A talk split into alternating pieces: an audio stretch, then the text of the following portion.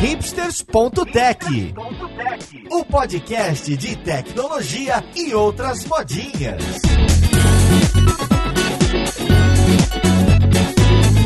Olá, caríssimo ouvinte, seja muito bem-vindo a mais um episódio do seu podcast favorito. Meu nome é Paulo Silveira, esse aqui é o hipsters.tech e temos um episódio sobre NVIDIA, inteligência artificial e comunidade. E é um episódio muito especial porque eu vou trazer dois convidados que são palestrantes do Dev Leaders 2023, que é uma conferência para pessoas que estão buscando ou estão em liderança, em gestão de tecnologia. Então vamos lá, podcast, ver com quem que a gente vai conversar.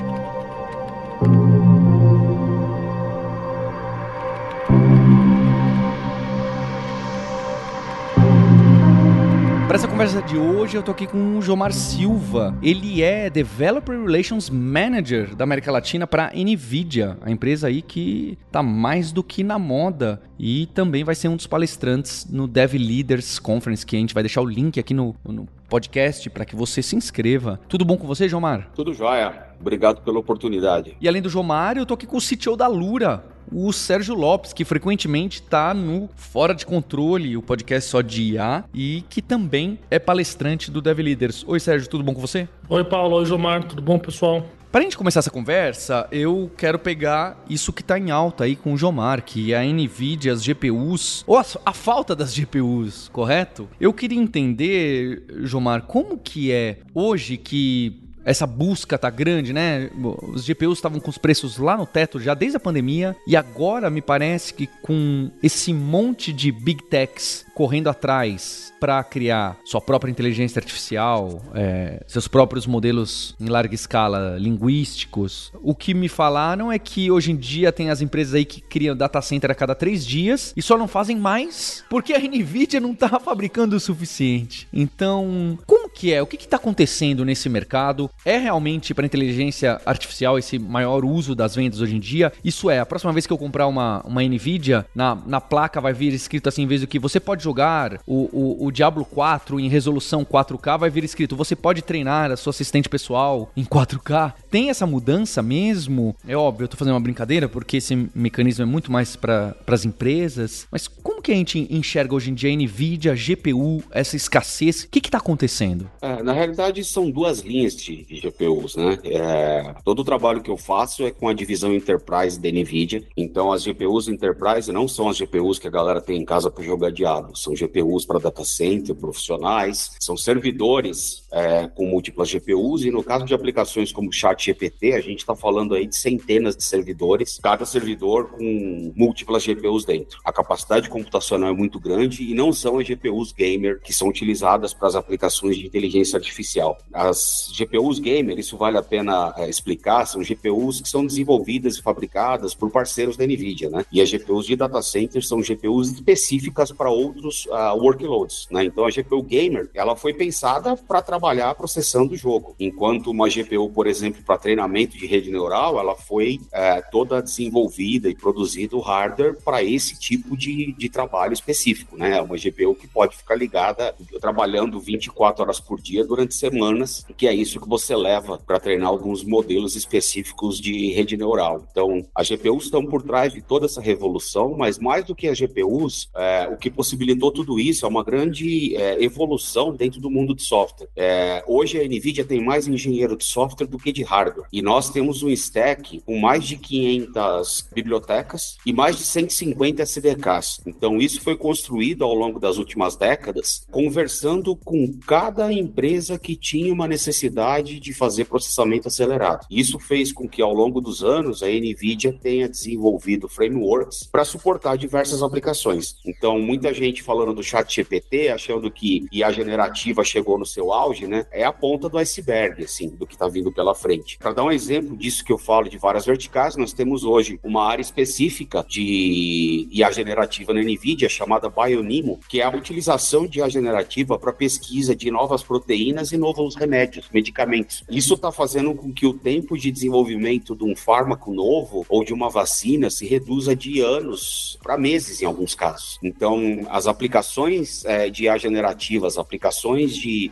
inteligência artificial, elas hoje permeiam todo e qualquer vertical de mercado. É, eu sou responsável, entre outras coisas, na NVIDIA pelo nosso programa de startups, Inception. A gente já tem mais de 500 startups na América Latina e é uma mudança muito engraçada, porque há uns anos atrás é, a gente conhecia startups que diziam eu sou uma startup de inteligência artificial. Isso raramente acontece hoje. São startups de agricultura, são startups para retail, são startups para industrial, todo mundo usa inteligência artificial, mas as startups já não se identificam como startups de IA. Então, a permeabilidade da inteligência artificial, a facilidade no uso de inteligência artificial e principalmente hoje a facilidade do uso das GPUs da Nvidia, que foi resultado de anos e anos e anos de investimento, é o que permite a gente ter todo esse boom de novas aplicações e de inovações. E o nosso modelo de ir ao mercado, ele é muito interessante porque nós fazemos isso através de um ecossistema de parceiros que vão desde os grandes ASVs, que todo mundo conhece, até pequenas empresas e pequenas startups do mundo todo. Já são mais de 14 mil startups fazendo parte do Inception em mais de 100 países. É, e o que a gente fez nos últimos anos, do ponto de vista de software, foi isso: foi facilitar e simplificar cada vez mais o uso da GPU para que mais pessoas, mais empresas pudessem utilizar essas tecnologias de aceleração. Um exemplo disso é há 10 anos atrás, você precisava saber C e CUDA para poder programar uma GPU. Hoje, qualquer aluno de Python que saiba o básico do Python já consegue botar uma GPU para trabalhar bonito, né? Como eu gosto de brincar, a GPU só fica feliz quando tá quentinha. Então, hoje, qualquer pessoa que trabalha em Python, aprendeu o básico de Python, para dar um exemplo concreto, né? Aprendeu a usar pandas, NumPy, scikit-learn, já consegue fazer tudo isso rodar em GPU sem ter que estudar um milhão de coisas sobre paralelismos, algoritmos distribuídos e coisas é, com esse grau de complexidade. Gilmar, você usou um termo aí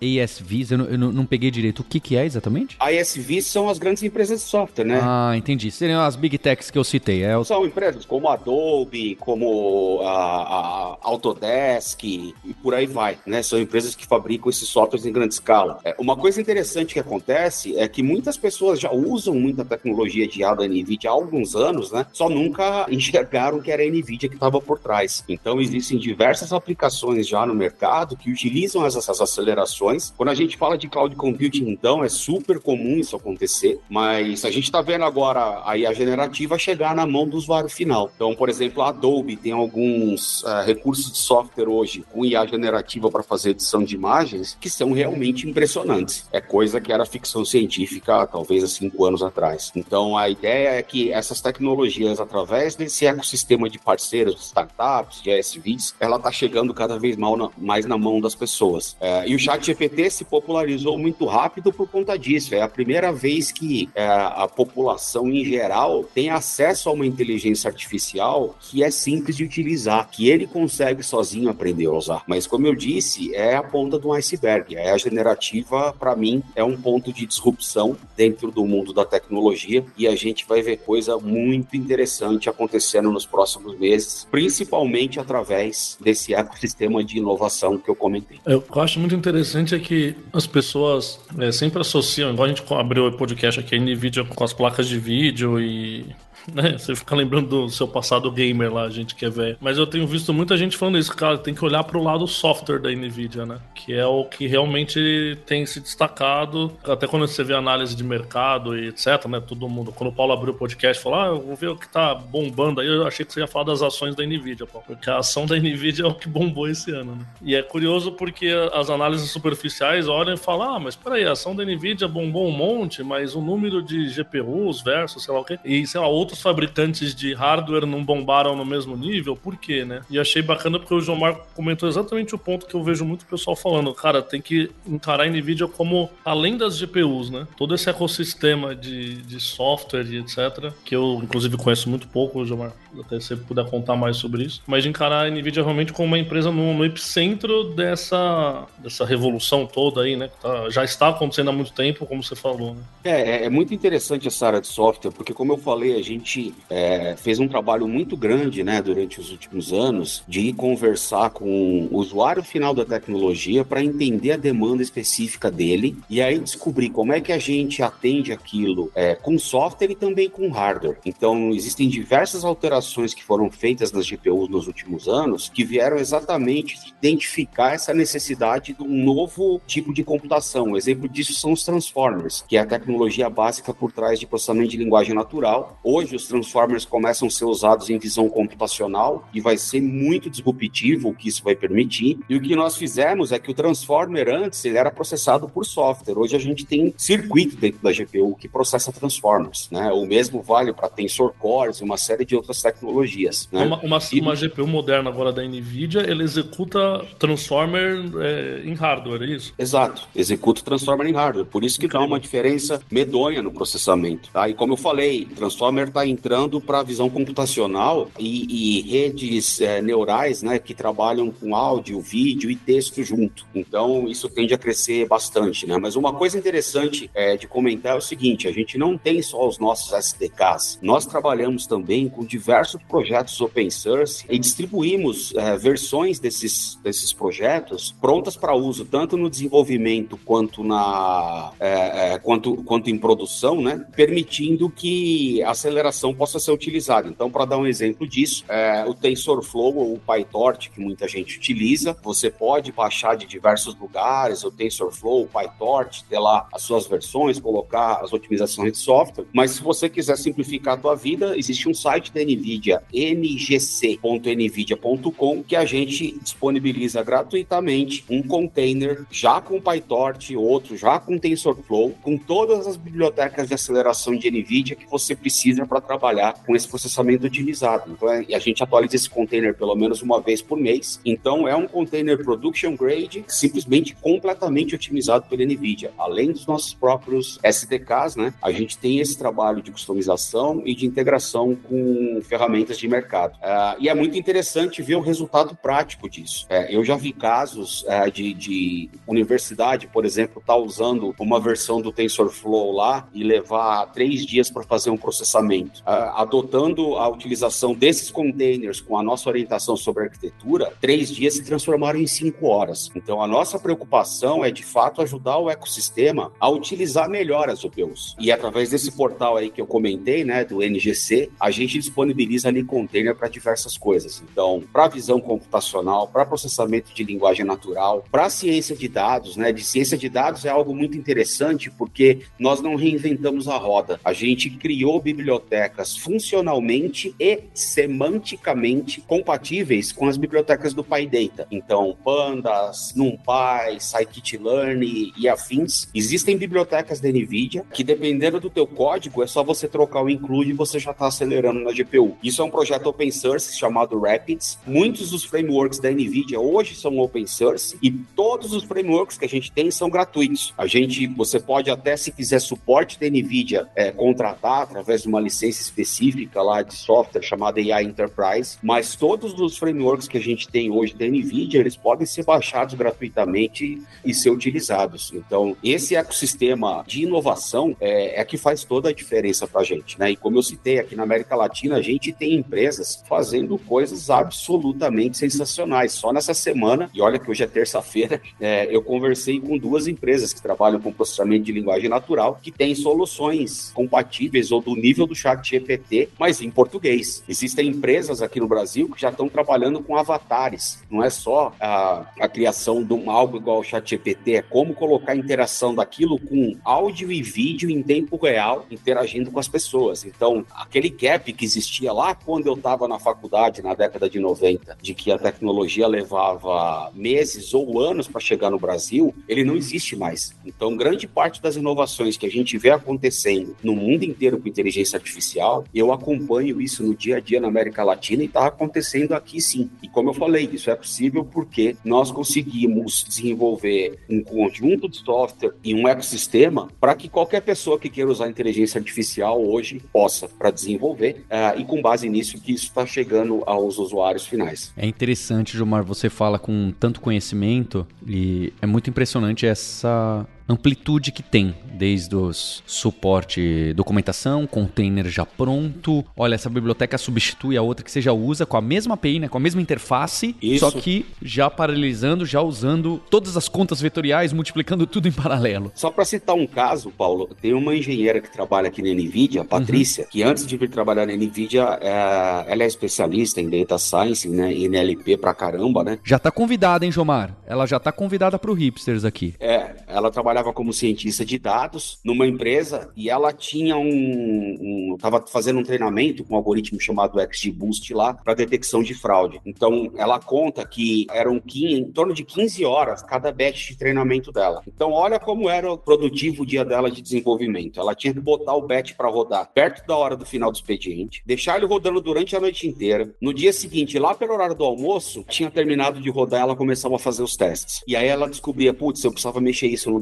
dataset, eu podia mexer nesse hiperparâmetro, é, não tá dando a acurácia que eu quero, a precisão não tá tão interessante, porque é assim, é exploratório, né, o trabalho de, de treinar rede neural em geral. E aí ela montava um conjunto de hipóteses de melhoria, esperava dar o final do dia e botava aquilo para rodar de novo. Então, como você deve imaginar, eram semanas para desenvolver alguma coisa. E aí ela conheceu esse API de Data Science, que é o Rapids, né? Ela migrou o código dela pro Rapids uh, e começou a fazer testes na nuvem sem usar a GPU mais parruda que ela poderia ter acesso. O tempo de treinamento dela de 15 horas virou 15 minutos. Então, a solução que ela desenvolvia, a solução que ela desenvolvia em semanas, ela passou a conseguir entregar em questão de dias. E assim, não teve que reescrever o código todo. Foi uma adaptação que foi feita. As APIs são muito similares, muito fáceis, fáceis de utilizar, né? É, e inclusive, quem tiver interesse, o site é rapids.ai. É, é um projeto open source. E uma coisa legal que colocaram recentemente lá, qualquer desenvolvedor que acessar ali vai ter uma área que ele pode experimentar esse framework imediatamente dentro dos cloud providers. Então, você dá dois cliques ali, faz seu login no seu CSP é, e você, por exemplo, com o Google Colab, já consegue ver em tempo real o código rodando, pegar o teu código, subir para lá e ver a diferença que ele, que ele vai ter de performance, tá? Então, assim, realmente é, é, é muito acessível, né? Se a gente pegar a área, por exemplo, de visão computacional, que é uma área que eu estudo já há muitos anos, né? E a gente tem uma massa, um volume gigante de desenvolvedores nisso que trabalham com OpenCV, com TensorFlow, etc. Esse pessoal, quando começa a usar o DeepStream, que é o framework da NVIDIA, a, consegue dominar o framework, assim, em questão de dias. Porque quem já aprendeu a fazer do jeito difícil, que é o jeito que a maior parte dos desenvolvedores usam hoje, a hora que pega um framework como o DeepStream, rampa nele muito rápido, porque ele realmente simplifica grande parte do desenvolvimento. E aqui uma dica importante. Por que, que eu vou usar um framework da NVIDIA e não as ferramentas que eu entendo ou que eu quero para fazer uma aplicação? Existe um custo computacional muito grande cada vez que você precisa tirar o dado da memória RAM, levar ele para a memória da GPU e devolver. Então, se você precisa usar uma GPU em um pedaço do seu pipe de processamento, como é o caso da inferência, para você maximizar a performance dessa GPU, o ideal é que você faça a maior parte da computação dentro dela. Então, a gente pega o dado uma vez da memória RAM, traz para dentro da GPU e aí eu consigo processar todo o pipe de IA dentro da GPU e só devolvo o dado final. Essa é a situação ótima para você utilizar bem uma GPU. E é exatamente para isso que nós desenvolvemos todos esses frameworks. Uns falam com os outros e eles falam com frameworks de mercado também através de contribuições de projetos é, open source e código da NVIDIA. Então,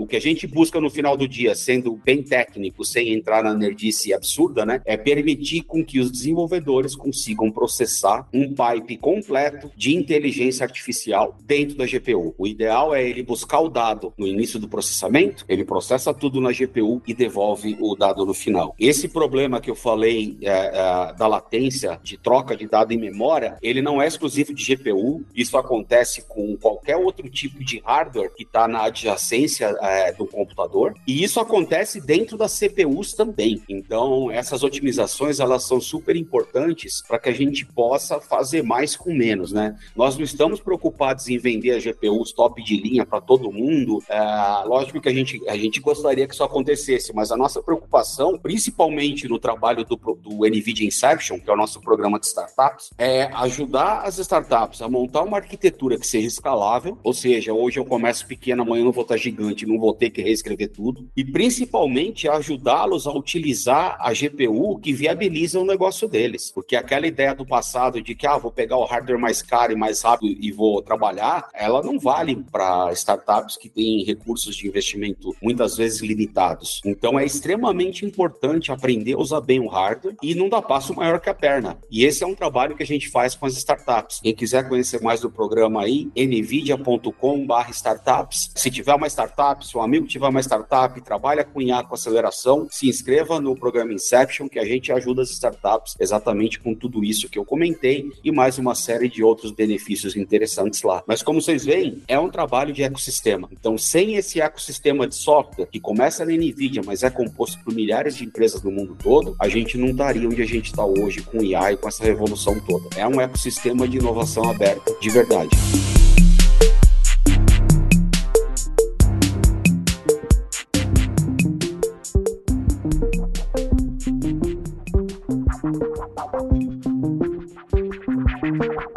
Interessante fazer a analogia com as placas de vídeo de videogame, de jogos, que chegou numa complexidade, num nível de sofisticação a Nvidia que tinha, inclusive eu diria que maior, não é? Que tinha na época que começaram a vir os, né, os frame OpenGL, o DirectX e as ferramentas da, da Nvidia para otimizar o seu jogo e as ferramentinhas daquela placa de vídeo. É óbvio que isso era muito para o consumidor final, mas mesmo assim, tem esse ecossistema grande e rico da Nvidia para uh, esse tipo de placa. Aí agora chega e a gente, eu que não entendo desse assunto, vendo o que o Jomar tá trazendo aqui, o tamanho que esse ecossistema virou, hum, é óbvio, porque também se tornou um, dos principais motores econômicos dentro da própria empresa. Mas para você ver que a estrutura criada para atender essa demanda é enorme e chegou não só a criar os próprios drivers, chegou a criar os próprios reescrever os frameworks usando a mesma API que já tinha para que as pessoas pudessem facilmente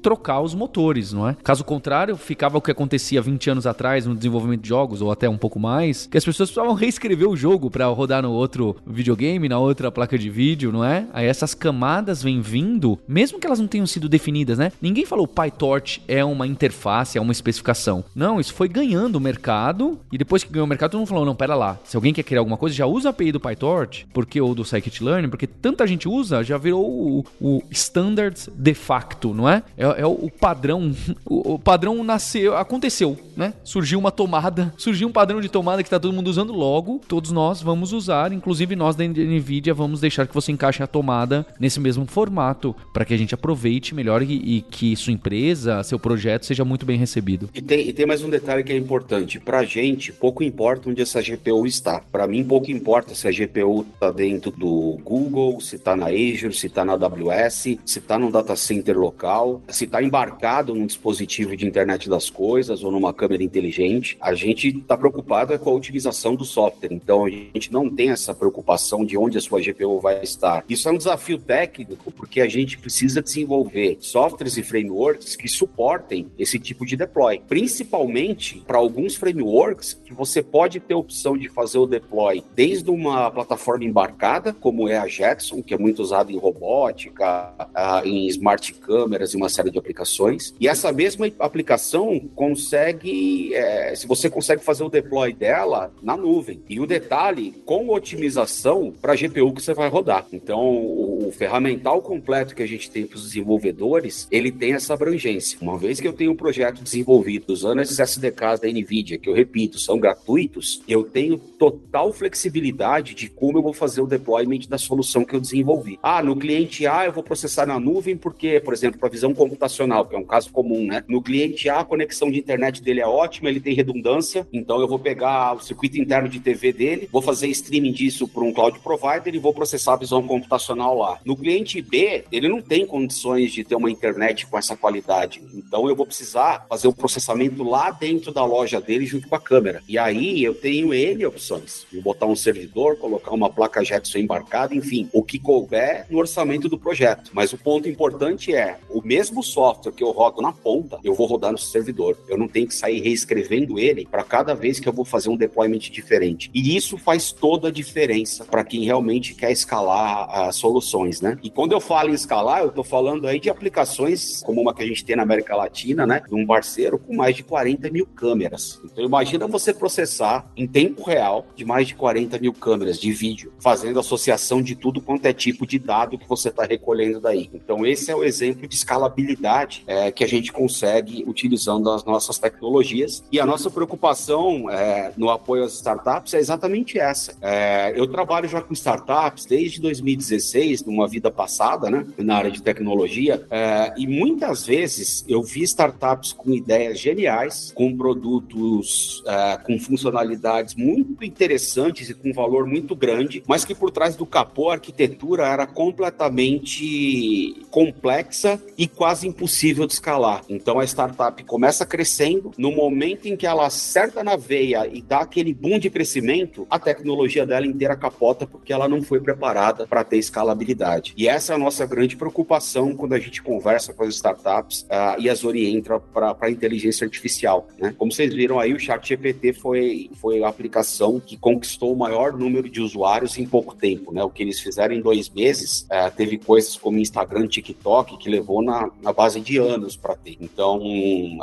a escalabilidade e a arquitetura escalável é extremamente importante. Por isso que é, engenharia de software é um negócio para mim fundamental para trabalhar com essas coisas. E o mais legal, né? O trabalho com comunidade. Hoje a gente não precisa mais ir para dentro de uma universidade, fazer um mestrado ou um doutorado para trabalhar com IA e para aprender esse monte de coisa que eu estou falando. Conseguimos fazer com que comunidades de tecnologia chegassem nesse nível hoje, que as pessoas conseguem aprender simplesmente trabalhando junto com comunidades. E esse tema da inteligência artificial e também o tema da comunidade, né? Você está ouvindo a gente, está vendo que o Jomar está colocando todo o trabalho da NVIDIA e dele, fazer com que seja mais acessível o próprio produto. Então, acho que esse é um, um grande desafio e também para a empregabilidade, não é? É um grande desafio das empresas que consomem, usam, criam muita tecnologia, aparecer muito bem na comunidade e saber conversar com o mercado de pessoas desenvolvedoras, não é? Me parece que todo esse caminho que a NVIDIA está construindo, desde API até mecanismos de você participar de um grupo, é isso de relação com desenvolvedores e desenvolvedoras, né? O, o DevRel. Cada pessoa acaba dando sua definição, mas enfim. E o Jomar vai estar tá lá no Dev Leaders, que é dia 11 de agosto em São Paulo, e o talk dele vai ser focado em comunidade. Que Jomar é interessante porque aqui no Hipsters, que é uma comunidade, né? O podcast é uma comunidade que a Lura criou, cria, mantém e sustenta. É algo que muita gente vem buscar gente. Muita gente de liderança de empresas de tecnologia vem perguntar assim: Poxa, mas como que eu faço para minha empresa ser conhecida entre devs? Ou, mais complexo ainda, que é o seu caso, não é? Como que eu faço para que devs considerem o meu produto no momento de compra, não é? Considerem usar o meu produto. Então, empresas que criam produtos para devs, sejam de IDEs a sistemas de gestão, de controle de hora, de é, cloud tudo mais, essas pessoas, essas empresas, e não necessariamente só as americanas, né? As empresas que estão aqui, é o caso da Nvidia, é o caso das provedores de cloud, todas as big techs, elas precisam criar um vínculo com a comunidade. Se esse vínculo não é criado, é muito mais difícil de você gerar aquele buy-in, não é? Aquele mecanismo de, peraí, já tem muitas pessoas querendo esse produto, agora só falta o tomador de decisão dar a martelada final que vai usar a Nvidia, que vai usar a Lura, que vai usar tal cloud, que vai usar tal editor, que vai usar tal sistema de gestão de conhecimento. Então, esse trabalho está é, cada vez mais em alta, né? A gente já fala aí há, há alguns anos, mas está cada vez mais em alta e você vai trazer esse assunto no Dev Leaders. É isso, Jomar? Isso, a ideia é falar, é o que eu quero compartilhar no evento, né, são as minhas experiências trabalhando com comunidade ao longo dos anos. Eu comecei a trabalhar com comunidades há exatos 20 anos, em 2003, e desde lá eu não parei. Então é engraçado que Dev Relations nasceu depois disso, não tinha esse nome. Era uma coisa meio esquisita, tinha um pé no marketing, um pé na engenharia, um pé em suporte, etc. E como você falou hoje, empresas de tecnologia é fundamental ter esse relacionamento. Uma confusão que fazem muito é achar que Developer Relations é para atrair talento para a empresa. Quem faz isso é a área de Talent Acquisition e tem ferramentas específicas para isso. A ideia do Developer Relation é ajudar a jornada de rampagem do seu desenvolvedor na sua tecnologia. E pouco importa se ela é um produto, se ela é uma biblioteca, se ela é um serviço. No final do dia, você colocou muito bem, Paulo. Se você não tem alguém que está disposto a usar aquilo, você não vai conseguir crescer. Então, encontrar essa comunidade, esse é o ponto, né? A, a, gente não cria comunidade, as comunidades existem. O que a gente tem dentro de Dev Relations é, são aprendizados e experiências de como engajar essas comunidades que existem e transformá-las ou juntá-las em algo novo, que aí você consegue ter esse grau de interação grande, né? É, mas não importa o tamanho da tua empresa, se ela é pequena ou se ela é grande, você não vai escalar um produto ou um serviço sem ter esse trabalho de comunidade. Então, o trabalho de Developer Relations é esse. Jomar, acho que você colocou muito bem. Eu usei o termo criar o podcast, né? É, mas a minha visão é muito na sua direção, porque toda vez que alguém fala, não, eu vou criar uma comunidade para minha empresa, não, pera lá. É, pode até acontecer, mas isso é um de mil. O ideal é que você se envolva nas comunidades existentes. Você pode até criar um, um um subfórum, um podcast novo, etc. Mas não baseado na sua empresa. Tanto que eh, o maior exemplo aqui é o podcast ou o fórum que a gente tem, o Guji. Eles não se chamam LuraCast, né?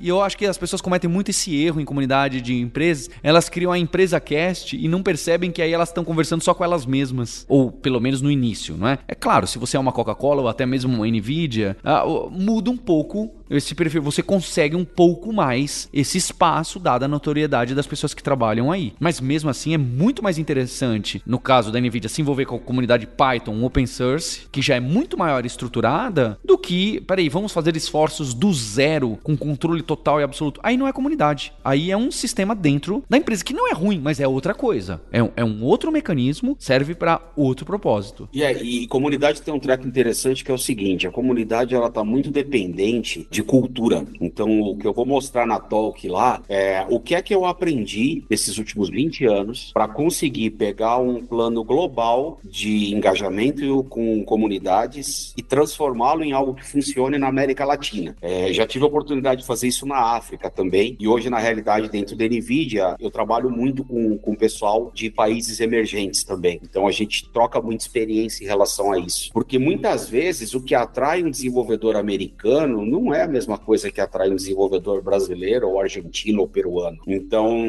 entender onde essas pessoas veem valor, onde elas sentem dor e como é que você ajuda nisso é extremamente importante, porque é assim que o relacionamento se abre. A segunda coisa é que comunidades têm regras escritas e têm regras não escritas. Então, não existe aquela história de um jeito de trabalhar com comunidades funciona para todas. Existem comunidades que adoram estar próximas de empresas, existem comunidades que não gostam de ter essa relação tão forte com empresas. Então, conseguir entender como é o comportamento de cada lugar desse, de cada comunidade dessa, como é que você pode, de fato, né, ajudar a comunidade naquilo que ela está precisando naquele momento, é fundamental. Então, eu vou compartilhar no evento uma série de aprendizados que não foram só meus, até essa, essa talk que eu vou fazer lá, um pedaço dela, praticamente a ideia dela toda, na verdade, eu desenvolvi junto com o Neto Marim do Google, né, que é um evangelista também bem antigo aqui do Brasil, da América Latina. Foi muita troca de informação com ele com outras pessoas ao longo dos anos. Então, tem muita coisa que eu vou falar ali que eu aprendi quebrando a cara, mas tem muita coisa que eu vou falar ali que eu aprendi vendo os outros quebrar a cara e depois ir conversar para entender o que tinha acontecido. Então, isso acontece, né? O interessante de Dev Relations é que eu diria que não é uma ciência exata, né? Não existe nada escrito na pedra. A gente tem eventos globais aí para discutir exatamente isso todo ano. Eu palestrei até num evento global no, no ano passado e a gente vai testando, experimentando e aprendendo, né? É um trabalho muito gostoso porque ele é dinâmico. Então, sociedades e culturas se modificam com o passar dos anos e a gente tem que se adaptar a isso. Um exemplo é a pandemia. Quando a pandemia começou, é, basicamente tudo que a gente tinha de ferramenta para trabalhar com Dev Relations foi jogado no lixo e a gente teve que reinventar tudo. E a gente reinventou. E a gente chegou hoje num modelo que para mim é muito mais efetivo. Quem é que hoje imagina fazer um evento presencial que não vai ter nenhum pezinho no mundo da internet. Não dá mais para fazer isso. No passado, isso era o normal, né? Ah, não vou nem transmitir a minha palestra daqui porque quem está aqui vai assistir. Hoje em dia é o contrário. Você tem que expandir tua audiência, você tem que entender que as pessoas não vão estar na região é, específica em que você está, dependendo do que você quiser falar. Então, para empresas, saber como montar uma estratégia de engajamento, saber como medir e saber enxergar o que está dando certo e o que está dando errado antes de investir um rio de dinheiro é fundamental. E, e é sobre isso que eu quero compartilhar e comentar lá no evento. É, para a galera que quiser trabalhar com comunidade, que tem empresa de tecnologia, não sabe exatamente como começa, para galera que tem vontade de trabalhar no Brasil, é, na área de Dev Relations, de multinacionais, principalmente na América Latina, eu recomendo bastante esse bate-papo, porque ali eu vou compartilhar muito do que eu aprendi. Vou irritar algumas pessoas com as coisas que eu vou falar lá, principalmente o pessoal de Talent Acquisition e de Marketing, mas aí eu deixo para quem quiser ficar irritado lá ao vivo ver. E, mas no geral, eu acho que vai ser uma vai ser um bate-papo muito legal para poder compartilhar essas experiências todas, né? E no final do dia, a, a jornada do DevHell é, é, é acompanhar o desenvolvedor desde o momento em que ele escuta falar de alguma tecnologia até o momento que ele botou a aplicação em produção com aquilo. Eu sou apaixonado por fazer isso, como eu falei, faz 20 anos que faço. Eu acho isso fundamental para qualquer empresa de tecnologia hoje. Sérgio, e você no Dev Leaders? Você esteve no Dev Leaders ano passado e estará esse ano, acredito, com o Guilherme Silveira, cofundador da Lura. E pelo que entendo, tem inteligência artificial no seu assunto também. Você que está sendo capitão aí junto com o Gui, junto com outras pessoas na Lura, no podcast novo de inteligência artificial, em ter criado nossa própria inteligência artificial, né, com a OpenAI, que é a Luri, que está entrando aí em beta para os nossos alunos e alunas do Plano Pro. O que, que você vai trazer no Dev Leaders e deixar seu convite aí para que as pessoas participem em São Paulo. Hum, queria entender já um pouco do spoiler dos seus aprendizados e como líder, não é? Como gestor aí de um time de quase 100 pessoas, que as pessoas que estarão lá no evento podem aprender com você e com o Guilherme Silveira. Então, em agosto, eu e o Guilherme Silveira vamos apresentar lá no Dev Leaders sobre estratégias para é, adoção de IA nas equipes, tá bom? Então, o que a gente quer tentar trazer um pouco é na prática como que a gente começa a transformar o trabalho das equipes para obter mais produtividade a partir dessa revolução nova das IAs, ok? Então, a gente tem tido muitas experiências aqui internamente na Lura, tanto eu quanto o Guilherme, com os times que a gente está mais envolvido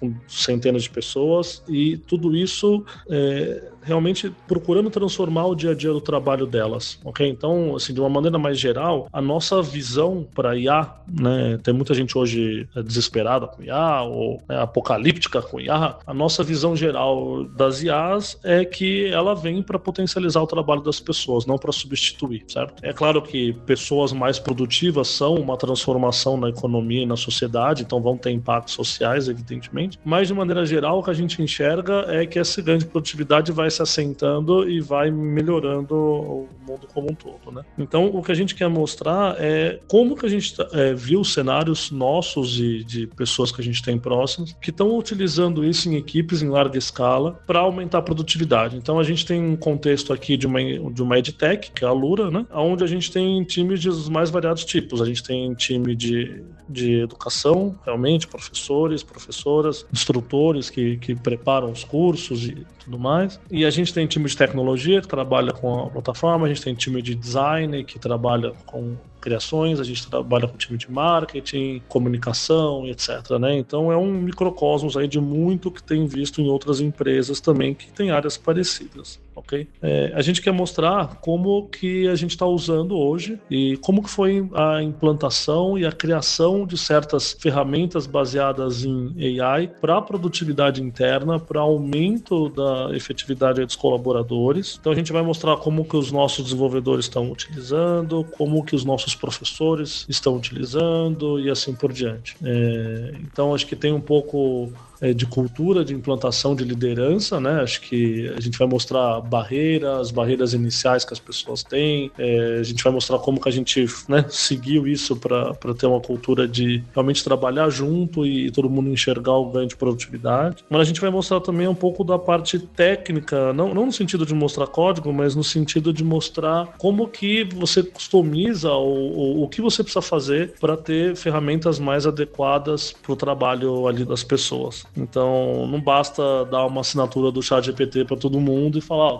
tá bom, beleza, agora faça o seu trabalho melhor, né? Isso passa por mapear os fluxos de trabalho, enxergar as oportunidades onde a IA pode ajudar ou não, ter especialistas, pessoas que conheçam de IA corretamente para poder, poder guiar o modelo. A gente sabe que os modelos, principalmente de IA generativa, podem é, ainda alucinar bastante. Então, guiar os modelos, obter resultados, né, conseguir medir esses resultados, é, ouvir o feedback dos times que estão trabalhando em cima dessas ferramentas e tal. Né? Tudo isso simples, tá? Não é nada do outro mundo, nada inacessível aí para as empresas de tecnologia no geral. Então, o que a gente quer mostrar é os resultados que a gente obteve, que foram incríveis, né? alguns resultados bem bons, é, alguns fluxos de trabalho nossos que caíram de dias para horas, por exemplo, e os feedbacks das, dos times, das pessoas que estão trabalhando, que realmente é, enxergam isso como um ganho de produtividade. Então, o foco da palestra é esse, a gente vai conversar lá, eu e o Guilherme, a gente está preparando um conteúdo bacana, a gente vai conversar lá com todo mundo sobre isso, sobre a aplicada aos times das empresas de tecnologia e como aumentar a produtividade, eficiência, né, usufruir dessas coisas novas de uma maneira não apocalíptica, mas realmente trabalhando junto e, e obtendo resultados bons. Então fica aqui o meu convite para todo mundo participar aí do Dev Leaders, que é esse evento aqui em São Paulo presencial, quem puder vir em agosto. É, além das palestras que a gente citou hoje, tem várias outras sobre tópicos que permeiam liderança, liderança técnica, empresas de tecnologia e assuntos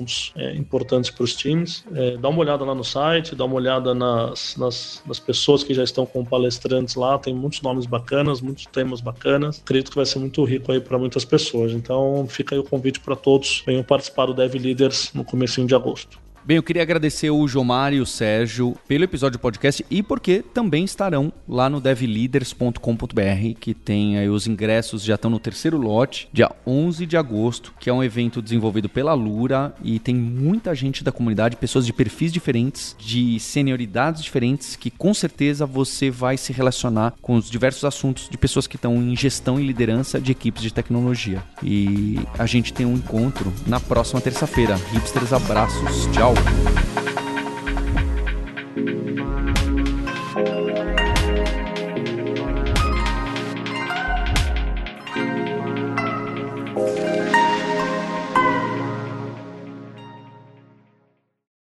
Se você já tem um caminho na carreira de tecnologia e está trabalhando com liderança, está trabalhando com gestão de time, ou como tech lead, ou tem muito interesse nessas carreiras onde são envolvidas também outras habilidades, o evento Dev Leaders Conference vai acontecer dia 11 de agosto. Se você entrar lá no devleaders.com.br, você vai ver todas as informações desse evento que acontece em São Paulo, que é a segunda edição, que a Alura tá tocando e a gente já tem palestrantes incríveis. Mas ainda é um ambiente para você trocar ideias sobre gestão, sobre lideranças e sobre todas as outras carreiras que estão em volta do desenvolvimento de software. Eu te espero lá no Dev